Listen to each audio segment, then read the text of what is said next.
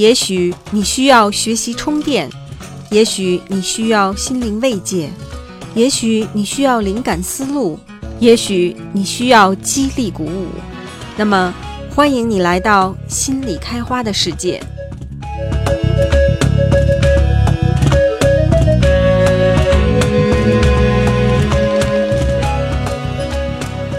伙伴们，大家好，欢迎收听心里开花，我是晴妮。今天是二零一九年十月二十一日。在开始今天的节目之前，先跟大家播报一则通知：由于我工作安排的缘故。在接下来的一个多月时间内，播客的更新将会基本暂停。十月二十八日、十月四日的都要暂停。那十月十一日，我争取能够放出一期新节目来。接下来十一月十八日和十一月二十五号又需要暂停两周。那我们播客直到十二月二号才能够恢复正常。也就是说，今天这期播客之后，下一期就得到十一月十一号了。再下一期呢，就是十二月二号。在此先跟大家说一下，也感谢小伙伴们的理解。今天的这期播客仍然继续上一期节目的话题：病理性说谎与幻想性谎语癖。上一期节目当中，我们相当于花了很长的时间来去理解到底什么是病理性说谎，什么是幻想性谎语癖。一些专家认为这两个术语是互通互用的，另外一些专家则认为这两个术语指代的是不同的现象。其中，幻想性谎语癖是病理性说谎的一种类型。但不管怎么说，如果我们只理解幻想性谎语癖的话，它指的就是有一些人说谎不是因为外在的原因，比如说避免惩罚，或者是为了什么外在的利益和好处。这些人说谎呢，是出于某种内部的原因。对他们而言，说谎就跟诗人作诗一样，语言文字本身就是很有趣的事情。这些人说谎呢？谎言本身就能给他们带来乐趣，而且在说谎的时候啊，似乎幻想和现实之间的边界就变得模糊了。他们可以夸大自己的一些人生经历，仿佛自己真的有过这些经历。但假如说有人站出来面质他们，说他们说的不符合事实的话，他们也能欣然的承认。但是很快呢，又会继续编造下面的谎言。因此，这种类型的说谎者常常让人觉得不可思议，但同时也觉得非常有意思。不过，在现实生活当中，他们常常因为说谎而给自己或者给他人带去麻烦。那今天我们就来更深入的理解幻想性谎语癖或者是病理性说谎这种现象。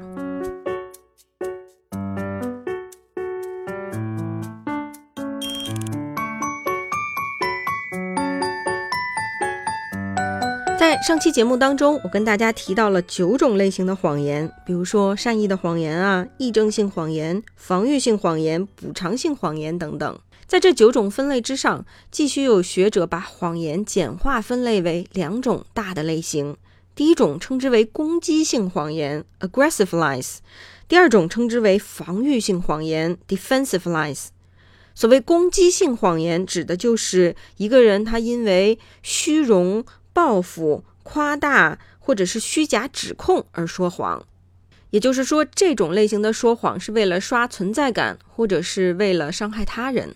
另外一种防御性谎言，指的是为了获得同情或者避免惩罚而隐藏信息，或者是否认某些信息。这种类型的谎言呢，是为了保护自己。有一些研究者就根据这个简化的二分法来考察幻想性谎语癖。发现所有有幻想性谎语癖的人都会说攻击性谎言，而只有百分之九的患者还会讲防御性谎言。这里就暗示出幻想性谎语癖是有扩张的目的，而且在现实生活当中可能和恶意说谎很难区分，或者是两种说谎类型同时在一个人身上都会存在。但在案例考察研究当中，也会发现一些幻想性谎语癖的患者。他们说谎更多的是出于某种防御需要，比如一些香港学者在一九八八年报告了一个来自香港的案例。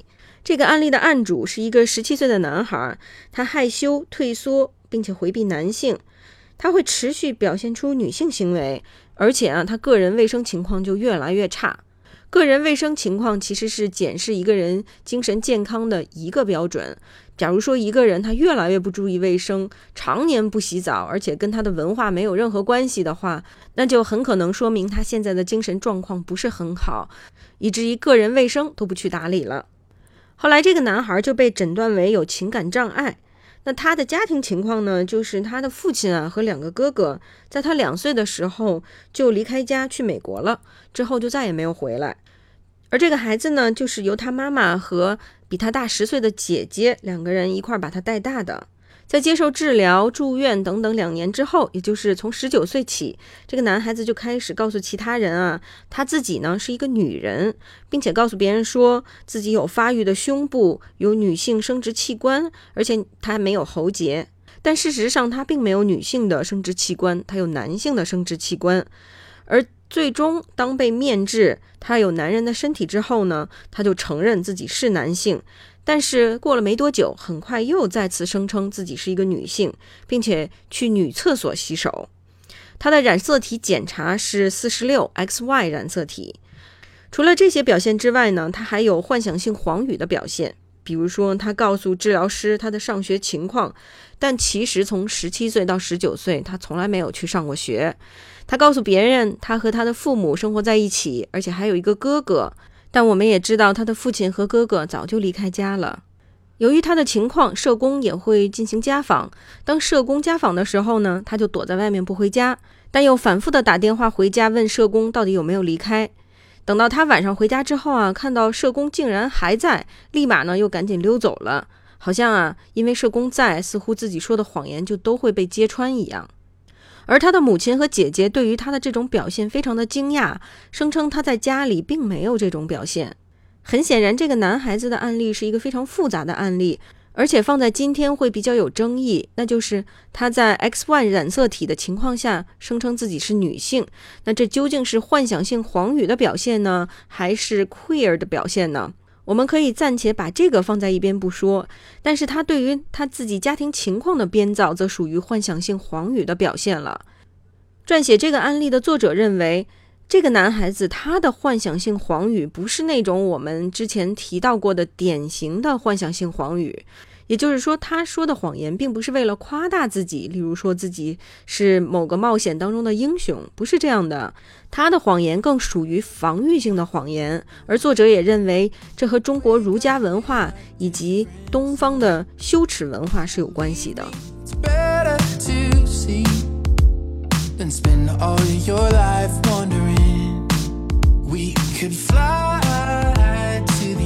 在上期节目中，我也跟大家提到了一个女孩子的案例。这个女孩十四岁，她声称自己写了书要捐赠给地方图书馆，还说她是地区森林救火员，可以和动物谈话等等。这个女孩子在接受治疗之后，治疗师就发现她的幻想性黄语癖情况其实是更为复杂的。例如，在艺术治疗当中，当她没有办法自己完成一幅画作的时候，她就会去抄袭别人的画。而在团体治疗当中呢，如果治疗师问他今天过得怎么样啊，他就会用昨天他听到别人的回答来回答，而且他似乎对于自己在抄袭别人这一点完全意识不到，可是他周围的人早就发觉了。但是这个女孩子她的智商是低于平均水平的，尽管说她的智商没有特别的低。所以，他的医生治疗师就意识到，如果这个女孩子被问到她今天感受怎么样啊，她的想法怎么样的时候，她就常常开始编造故事了。也就是说啊，这种类型的问题让这个女孩子感觉到很焦虑，她没有办法去应对，所以就开始说谎了。基于这个新的认识，医生也好，护士也好，治疗师也好，就改变了治疗策略。他们就不再去面质这个女孩子编造的谎言，而是帮助她学习怎么去澄清提问的人、问问题的人的意图。结果就发现这种治疗方法特别有效，这个女孩子编造故事的情形也大幅度减少了。那从这个案例当中也可以看到，这个女孩子的谎言当中啊有攻击性的成分，比如说为了夸大、为了提升自己。但是呢，也有防御的成分，那就是他不知道该怎么应对了，所以才开始说谎。这其实是为了保护自己，缓解自己的焦虑。所以从前面这两个案例当中也可以看到，是一种相当复杂的现象。它既有主动的成分，也有一些被动的因素；既有攻击性的一面，也有防御性的一面。在今天节目开始，我跟大家说，有的学者认为。幻想性黄语癖就是病理性说谎，病理性说谎就是幻想性黄语癖。但是也有的学者认为呢，病理性说谎这个概念包含的内容更多一些，幻想性谎语癖只是病理性说谎的一种。如果按照后面一类学者的理解，问题就来了：除了幻想性谎语癖之外，病理性说谎还包括什么类型的谎言呢？这些学者就认为，病理性谎言啊，主要包括五种类型。第一种类型呢，就是我们老反复提的幻想性谎语癖；第二种类型是习惯性说谎者。这些说谎者啊，经常会说一些肤浅的、不计后果的谎言，而且人们很容易识别出他们的谎言。他们也非常容易受到他人的暗示，有某些神经心理异常情况，比如说学习障碍啊，或者是智力水平处在边缘线上啊。第三种类型呢，就是冲动控制障碍导致的说谎。那这种类型说谎。就会和赌博啊、偷窃癖呀、冲动性购物等冲动行为联系在一起。这种类型的谎言呢，常常是为了维护面子、免除羞耻感，避免自己的冲动行为被别人发现。第四种类型的病理性说谎，称之为冒名顶替，指的就是一个人他整个人生就是一个谎言，或者他会偷窃别人的身份，代替这个人生活在世界上。如果我没记错的话，法国曾经有这么一个案例。一个青少年从家里离家出走了，就再也没有回来。他的父母到处寻找也找不到。但是过了好多年之后啊，就有一个人声称是他们的儿子回来了。可能这对父母太想自己的孩子了，他们就接纳了这个人，安排他住在家里。但是之后种种迹象都表明，这个男人啊，其实根本就不是他们当年出走的儿子。回忆起过去来，他很多事情都说不记得了。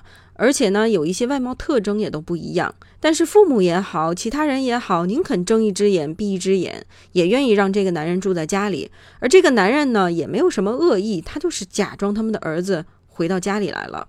总之，就是一桩相当离奇的案件，而且还被拍成电影了。那在最近呢，美国也出了一桩离奇的案例，这个非常类似恐怖片《孤儿院》，怨是怨恨的怨。那就是一个已经成年的女性，她今年应该有三十岁了。她患有侏儒症，所以她长得非常像小孩子。大概几年前，一对志愿者夫妇就接到寄养中心的通知，说啊，有一个女孩子，她被她的寄养父母给抛弃了，所以现在有紧急情况，这个女孩子需要有一个家安顿下来。那这对夫妇呢，就出于好心接纳了这个女孩。结果这个寄养母亲给这个女孩子洗澡的时候，就发现端倪了。根本就不是一个小女孩，而是一个成年女性。她当时心里起疑，但是呢，也觉得好像没有退路了。之后啊，这个女孩子就反反复复的想要害这家人，导致这一对夫妇最后也把这个女孩给抛弃了，然后直接就逃离了，因为感觉真的是 逃不出她的魔掌一样。之后这对夫妇啊又被逮捕起诉了，说他们有抛弃儿童罪，尽管他们抛弃的人已经被证实是一个成年女性。这起案件现在还在进行过程当中，非常类似恐怖片《孤儿院》，所以可见大千世界也无奇不有。这个案例也属于冒名顶替的案例，也就是说，她虽然是一个成年女性，但是她假扮成一个九岁的女孩子。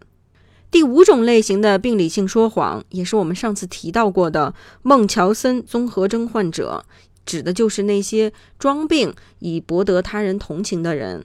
那当然，孟乔森综合征还有一个亚型，称之为代理孟乔森，指的就是虽然他自己不装病，但是他会把自己的孩子弄出病来，可能会折磨孩子啊，让孩子吃一些或者是不许吃一些东西，把这个孩子折磨出病来，然后送这个孩子反反复复的去医院，而自己则做出模范家长的样子，博得他人的同情。前一阵子在播客当中，我也跟大家提过《恶行》这部电视剧，我就怀疑这个妈妈可能是有代理孟乔森，但是后面我也没时间再继续看下去了，所以证据也不足哈，这是我的一个怀疑而已。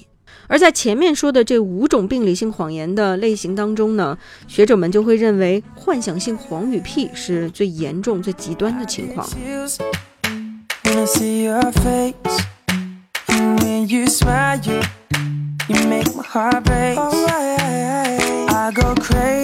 接下来，我们就来理解一下幻想性狂语癖或病理性谎言的深层心理学。早期的理论当中，Carpman 和 f i n i c h e l 认为病理性说谎者具有癔症性人格特征。这些人一方面对于性有极大的恐惧感，但另外一方面无意识当中又隐藏了对性极大的热情和兴趣。所以就产生了冲突。而这种冲突呢，就导致他们出现一些混乱的行为，其中就包括病理性说谎。之后，人们又从否认这种防御机制来去理解幻想性黄语癖。当人的幻想增多，也意味着不诚实，相应的也增多了。因为幻想是对现实的否认，而人们为什么又会使用否认这种机制呢？用经典精神分析理论来理解的话，那就是俄狄浦斯情节当中的阉割焦虑导致婴幼儿自恋受损，因此就会动用这种否认的防御机制。否认的防御机制呢，就是我们人生的第一个谎言。之后，慢慢的在幻想当中就出现了否认。而就像我前面说的，在幻想当中，现实是被否认掉的。一个人他不能达成的目的和愿望，现在都可以通过幻想来实现了。这相当于在说，现实似乎没那么重要了，可以不用去看现实了。幻想这种机制啊，在儿童身上特别的常见，并且如果出现在儿童身上，其实是属于正常的。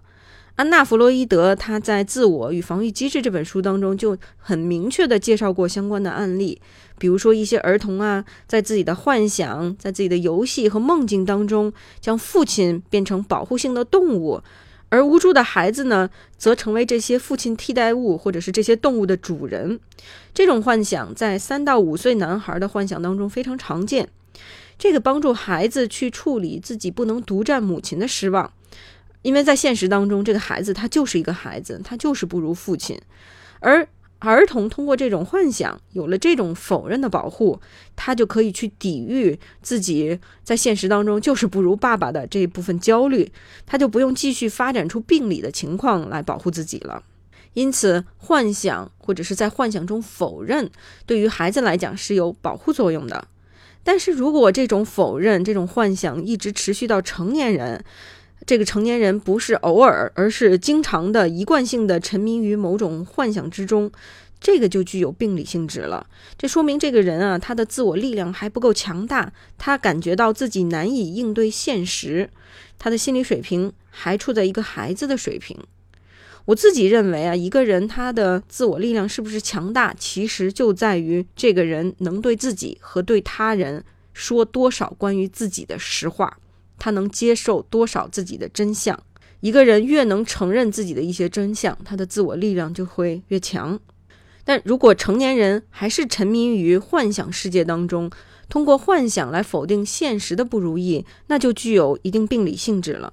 但仅仅如此，仅仅一个成年人沉迷于幻想世界，还不能说他就是病理性说谎，他只是现在在跟自己说谎而已。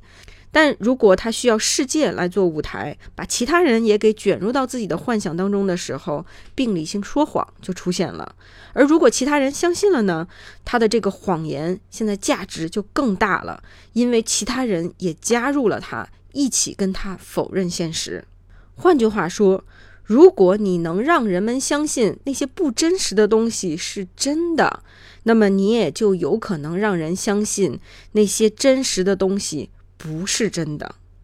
从这里，我们也可以隐隐约约地感觉到，病理性说谎者可能早年多多少少都是有一些创伤的，而这些创伤现在是需要否定掉、否认掉。当提到创伤，就涉及到弗洛伊德的另外一个理论——屏障记忆 （Screen Memory）。弗洛伊德在对病人进行分析的过程当中，就发现有一些病人会对儿童时期一些不知道含义、好像也没有什么重要意义的场景，就会记忆特别清楚。比如说看到一个人的背影啊，或者是自己吃的某一顿饭，或者是某种味道啊等等，也不知道前后到底发生了什么，但是就是这个场景特别的清晰。弗洛伊德对这些病人进一步的分析，就发现其实这些场景的背后都和一些创伤性的记忆有关系，而这个人他压抑了这些创伤性的记忆，但是这个相关的某个场景的记忆却保存下来了。这个保存下来的记忆被弗洛伊德称之为屏障记忆。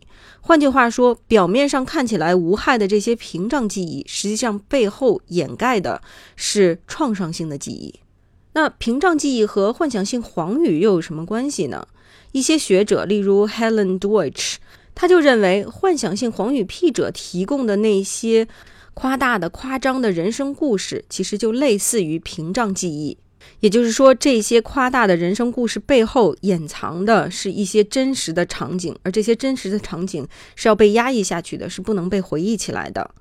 那 Deutsch 他也认为，和屏障记忆相比呢，幻想性黄语更接近现实一些，但其实也是对现实的一个掩盖。因为幻想性黄语它的作用不是说突破压抑，让人回忆起那些创伤性的事件来，或者是不想要回忆的不好的事情，它的作用是维持压抑。压抑呢，其实就是程度稍轻的否认而已。换句话说，它的作用就是让人觉得。哎，如果它只是幻想的，只是我编造的话，那么它就不是真的。那从这种理解，我们就可以看到，幻想性谎语癖者他们说的谎话，一定跟他们的人生有某种关系。他们会说这种类型的谎话，但却不会说那种类型的谎话，因为这种类型的谎话跟他们曾经遭遇的事情是有关系的。只不过这个关系，他们自己可能不清楚，听的人也不清楚。需要进一步的分析和挖掘，才能够发现其中的关联。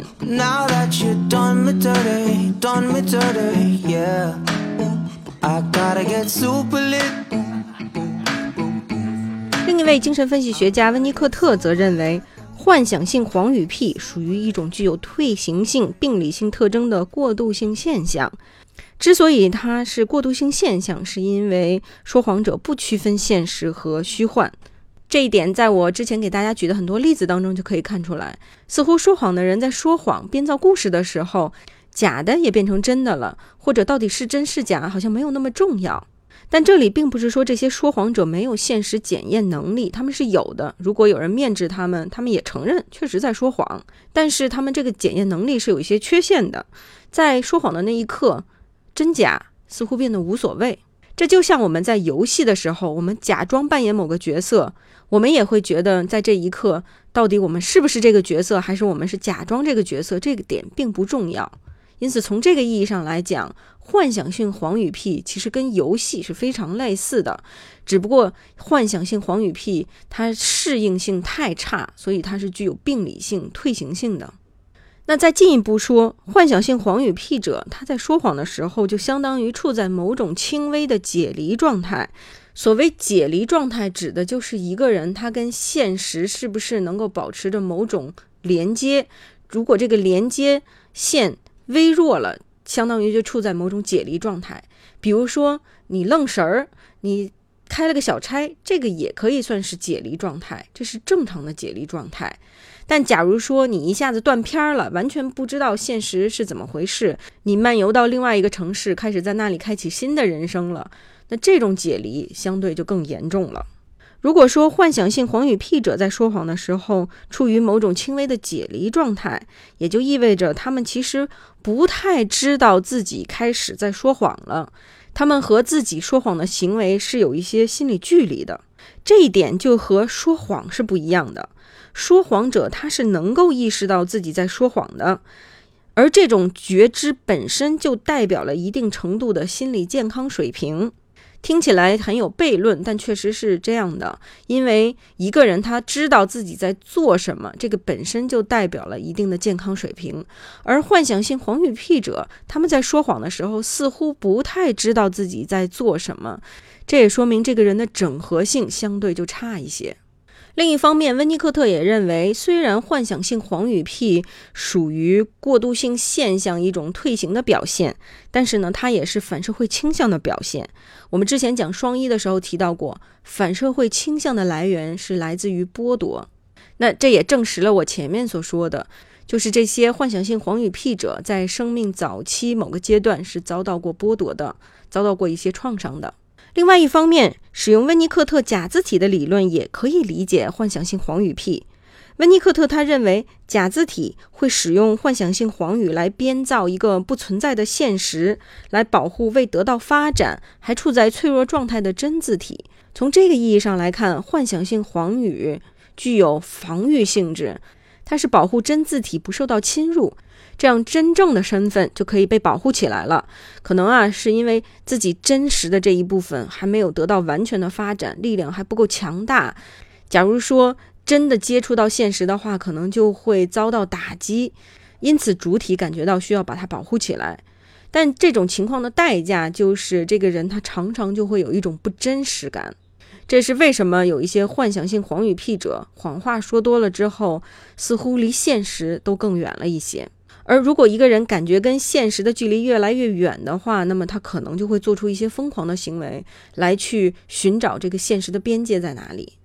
非常具有迷惑性的一点呢，就是幻想性黄语癖里面的故事听起来都特别有想象力、创造力，但其实，在温尼科特看来，这种编造出来的故事并不是动用了真正的想象力和创造力，因为这种创造性不是来自于一个人的真字体的。这也是为什么这些说谎者的体验归根结底是分裂的、解离的，而他们真正的字体仍然处在贫瘠匮乏的状态。而这也是为什么幻想性谎语癖者要不停地说谎，才能够维持某种稀薄的真实感。但矛盾的就是，幻想性谎语癖者他要维持幻想性谎语，他就需要依靠自己的全能感，在脑子当中把其他人按照自己的想法给创造出来。这样，这个人就必须要否认真实的他人以及真实的世界，来维持自己的谎言。而这最终导致的后果就是他跟外部世界越来越隔离，他感觉到越来越疯狂。这也是为什么说幻想性黄语是非常不适应的一种过渡性现象。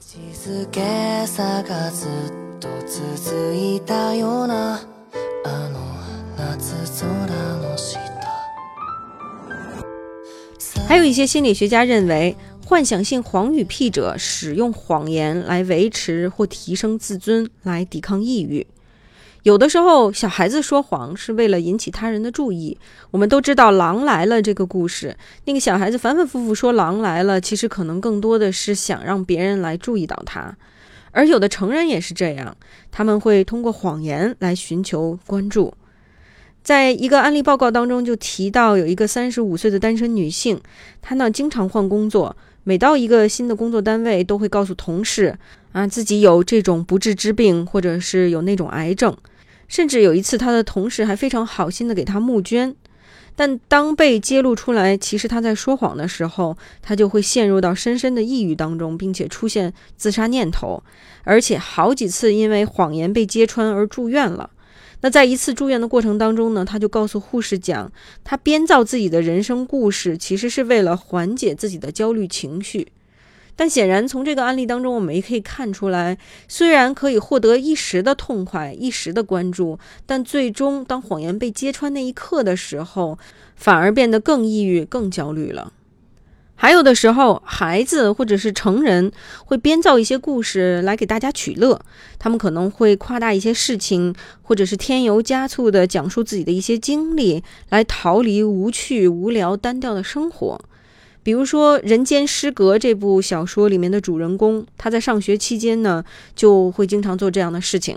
心理学家 Hoyer 他也在1959年报告过这么一个案例，一个真实的案例。一个物理学博士在一家规模不大，但是呢非常有名的学院里面就职。这位博士撰写了数篇论文，算是在业界小有建树的人。他常常给他的朋友们讲一些他的经历，逗他们开心。比如说，他会告诉自己的朋友，晚上啊他会在校园里面打冰球，之后呢又给一家报社去排版。早上天没亮就起来，到五十公里之外的一所高中教一堂课，之后再返回。与此同时，他还要每天花一个小时打理一个三个房间的公寓，这样呢，就给大楼卫生清洁工每天节省出一个小时来了。而在做所有这些事情的同时呢，他还要处理大学的全职工作。这个博士啊，在给他人讲述这些经历的时候，会非常细致地描述自己在这些活动当中所做的、所见的事情。很显然，他是非常仔细地研究了这些职位的。而这个博士呢，为人风趣，被学生爱戴。他教的每一个班的学生，最终都会形成一个爱好，那就是计算。哎，这位博士讲的这些冒险经历，需要他活多久才能够全部完成？一个班的计算结果呢，就是他现在大概应该有一百六十九岁了，要不然他根本没时间做这么多事情啊。而且还有好几个班计算的结果呢，是他应该已经超过一百五十岁了。那从这个案例当中就可以看到，虽然这个博士受人尊重、受到学生喜爱、事业有成，但是呢，他讲的这些经历却没有人太相信。也就是说，他喜欢在自己的一些人生经历上说一些无关紧要的谎言，也许通过讲述这些谎言，让他感觉生活没那么的枯燥。在这个案例当中，这个博士的行为表现还没有那么的具有病理性质，但是在有一些案例当中，病理性质就非常明显了。比如说，心理学家 Snyder 在一九八六年就汇报了一些幻想性黄语癖的案例。那么这些案例当中呢，病人的病理性表现就很明显。比如说，一个十八岁的白人女性。他呢有边缘性人格障碍，而且有抑郁、易激惹、失眠、厌食等等症状，并且呢他也有自杀意念和自残行为。在他真正接受精神科治疗住院之前，他就告诉父母自己怀孕了。但其实这些年来他一直在口服避孕药。住院之后呢，他又汇报说自己搞不清楚到底为何又服药又怀孕了。呃，可实际情况是呢，她并没有怀孕。而且几年前他还做过什么事情呢？那就是他在跟朋友外出度假的时候，打电话给父母说自己被人强奸了，父母就赶紧来去接他。结果他们的女儿又改口说不清楚是不是有被强奸，但是他告诉父母，他们这么在意他，让他感觉到很满足。那从这个案例当中就能看到，说谎其实是为了寻求关注、寻求照顾。Snyder 还报告了另外一个案例，这是一个十八岁的白人男性，他呢因为吸毒和酗酒住院了，他也被诊断为边缘性人格障碍。他在住院的时候就告诉医生，自己从十四岁起就一周两次吸食 LSD，每天吸食四克可卡因；从十一岁起就每天抽四分之一盎司的大麻；十二岁起每天喝酒六到八瓶，并且经常注入可卡因和海洛因的混合物。但医生和他的家人谈话后，并且检查了他的验尿结果之后，发现他其实只有在抽大麻。这个人还宣称自己是街坊邻里的毒品提供者，但家人朋友都说他其实没有贩毒。住院期间呢，他又声称说得知自己的女朋友被人强奸了，出院之后他一定要杀了那个强奸犯。但是不到二十四小时，他又改口说女朋友其实并没有被强奸。那从他的家访当中就得知，这个男孩子啊，一直认为吸毒啊、贩毒啊是一件特别酷、特别赞的事情，所以在描述自己吸毒经历的时候，都快把牛吹到天上去了。而他这么做呢，其实就是想要提升自己的自尊感，感觉自己是属于非常酷的那一群人。但当然，吸毒肯定不是一件酷的事情，这只是在他的意识形态里面看起来是这样的。而且我们也可以看到。这些谎语癖当中撒出来的谎言就是一个幌子，它让人把目光集中到一些无关紧要的一些肤浅的事情上，而真正去否认掉这个人真实的痛苦。因此，幻想性谎语只能带来一时的痛快，缓解一时的抑郁，但是不能够解决真正的问题，而且还会让一个人越来越抑郁。Breathe in, breathe out. 幻想性谎语癖会给一个人的生活带来不好的后果。首先，它会影响到说谎者的人际关系。例如，在很多案例报告当中都可以看到这样的情景，那就是一个人谎称自己得了重病，或者是自己是某起伤害事件的受害者，博得了其他人的同情。但是呢，为了圆这个谎，就不得不说更多的谎，最后谎言越说越大，然后就被揭穿了。一下子被揭穿之后，人设一下崩塌，最后不得不离开这个地方，或者是不得不辞职。这样的事情发生，既让一个人感到抑郁和焦虑，同时也会很大的干扰到他的正常生活。另外一个不好的结果就是，幻想性谎语癖者常常会触犯法律。有的时候，当他们开始说谎、吹牛没边儿的时候，也许就会说出一些最终让他们也后悔的事情，或者是触犯到法律的事情。例如前面这个说自己又贩毒啊又吸毒的小伙子，假如说警察稍微疏忽一点，没有好好调查事实真相的话，那很有可能他就因为自己吹牛，把自己吹进监狱去了。幻想性黄语癖的第三个恶果就是害人也会害己。例如，在一个案例报告当中呢，一个女性病人，她因为抑郁和边缘性人格障碍而住院。在住院期间呢，她就认识了一个男病人。有一天，这两个人私自就没有经过医院的许可，跑到外面去玩去了。玩了一通之后，两个人又到附近的旅店开房，发生了性关系。而等两个人回来之后，这个女病人就指控这个男病人强奸她。接下来，医院立刻做了一些身体检查，警察也来了，做了各种各样的调查。最后啊，还是因为物证比较齐全，再加上这个女病人有幻想性黄雨癖的病史，最后她的指控就没有成立。而这个女病人事后也承认，她确实不知道为什么就突然想说这个人强奸她。那从这样的案例当中，我们就能看到一些很危险的东西。一个是幻想性黄语癖，随便指控他人，很有可能造成冤狱；要么情况就是反过来，一个已经被人知道经常说谎的人，他现在说了一件真实的事情，他真的成为某个案件的受害者的时候，可能就没有人愿意相信他。所以到最后，真的是又害人又害己。那当然，我也看到了一个更令人匪夷所思、不可思议的案例。案例当中的幻想性黄语癖患者，他呢认为自己就是一个受害者，所以他经常编造一些谎言去指控他人，甚至几度把人送到监狱里去。他的一个好朋友，他的一个闺蜜，因为他的指控还坐了好长时间的牢。最后是怎么发现的呢？就是警察就发现。怎么老有人想害他？怎么老有人想跟踪他？怎么老有人想要绑架他？直到发现这个规律的时候，才对这个幻想性黄语癖者起了疑心，最后才洗清了一些冤案。这个案例真的剧情非常的狗血，以后有机会跟大家细讲。那在这里，因为时间的关系，就不再跟大家细说了。那幻想性黄语癖的另外一个恶果啊，就是如果这个人他接受心理治疗或者是医学治疗的话，他的说谎行为也会破坏治疗他自己的治疗和治疗关系。肯定很多小伙伴也想问，怎么去识别这种幻想性黄语癖呢？其实想要识别谎言不是一件容易的事情，往往我们越是自大，觉得别人一说谎我们就能看出来，一撅屁股我们就知道要放什么屁的时候，常常可能更容易上当受骗。另外一种容易上当受骗的时刻呢，就是当我们情绪比较抑郁的时候。当我们情绪抑郁的时候，我们就特别希望生活当中有一些希望，有一些奇迹发生。如果一个幻想性黄语癖的人出现在你的生命当中，告诉你他经历了这些，经历了那些，你很容易也很愿意就相信他了。所以说，你的状态很大程度上决定一个人会不会跟你说谎，或者说谎到底会不会成功。所以，当你自大的时候，当你抑郁的时候，是你需要多加小心的时候。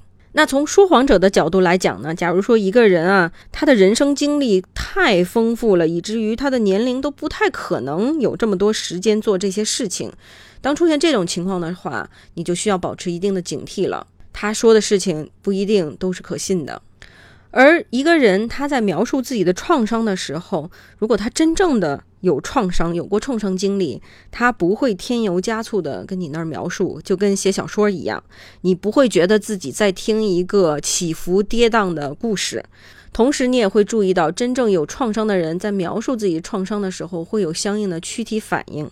但躯体反应这点很难判断，因为癔症型人格他们可以伪装出一些躯体反应来。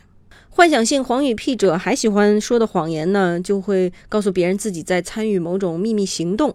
那我们需要记得的就是，真正有机密的人知道他们不能说任何事情，包括自己知道一些机密，他不会随便就和人讲自己某个信息是机密的。另外，在网上说谎的成本非常低。如果是你的网友从来没有见过，或者只见过一两次，一般来讲都需要保持一定的警惕性。当然，这并不是说让你变得更偏执。其实，真正一个人能不能在你这里说谎，更多的是依赖于你自己的一些状态。就像我前面说的，如果你认为自己特别的牛，或者是感觉到非常的抑郁，想要生活当中有点滋味的话，那这些时刻都是你比较容易相信别人谎言的时刻。其实，最终我们不能够控制。我们会不会遇到说谎的人，或者是别人会不会来跟我们说谎？我们只能管理好自己的状态。好，那关于病理性说谎和幻想性黄语癖，我就想说这些了。再给大家总结一下，幻想性黄语癖的特征呢，就是第一，编造的故事并非完全不可能，是在一些真实事实基础上编造的；第二，这些谎言中的冒险故事具有某种持久性，说谎者会在一段时间内都讲相同的类似的故事；第三个特征就是这些谎言故事虽然各种各样，但是故事中的英雄或受害者几乎总是讲故事者本人。第四个特征就是这些故事的目的不是为了获得某种外在的个人利益，但是故事具有某种自恋性夸大的特征。第五个特点呢，就是幻想性谎语和妄想不同。当有人面质的时候，说谎者是会承认自己确实没在讲实话。好，那关于这个话题呢，我今天就讲这么多。在这期节目之后啊，我就暂且先不回答小伙伴们提出的一些问题。一个原因呢，是我这期节目录制的稍微有点早，问题还不是那么多。另外，我也在想，是不是可以在不能更新的那几周来回答大家的一些问题。当然，如果回答的话，可能也是非常简短的，不能说特别的展开的回答。好，那今天的节目就先到这里。我们下一期正式节目是在十一月十一号双十一发送，期间我会根据工作安排。看看能不能发一个五分钟、十分钟比较短的音频，这样呢，大家也不至于感觉会隔很长很长的时间才能听到下一期。好，那节目就先到这里，祝大家度过愉快的两周时光，我们十一月十一号见，拜拜。